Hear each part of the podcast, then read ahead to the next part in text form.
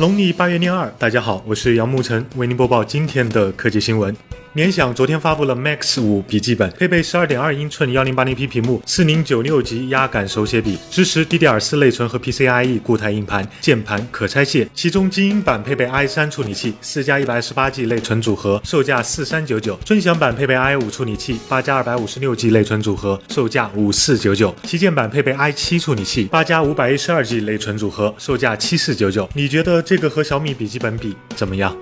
前天，HTC Desire 十 Pro 和十 Lifestyle 发布了。名字真是又臭又长。十 Lifestyle 搭载骁龙四百处理器，配备五点五英寸七二零 P 屏幕，二加十六 G 起内存组合，前置五百万，后置一千三百万像素摄像头，电池容量两千七百毫安，支持全网通，但没有指纹识别。而十 Pro 则搭载黑牛 P 十处理器，配备五点五英寸幺零八零 P 屏幕，三加三十二 G 起内存组合，前置一千三百万，后置两千万像素摄像头，电池容量三千毫安，支持指纹识识别、快充和全网通。目前售价尚未公布。